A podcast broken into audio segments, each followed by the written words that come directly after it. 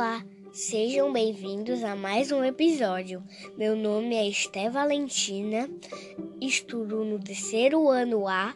Minha professora se chama Sueli, da escola Eduardo Alves Ramos.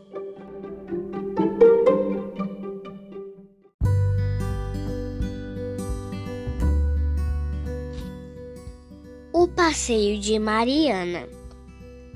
Certo dia, Mariana foi dormir na casa de seu avô. O avô lhe prometeu à menina um passeio diferente. Mariana ficou curiosa, tão animada.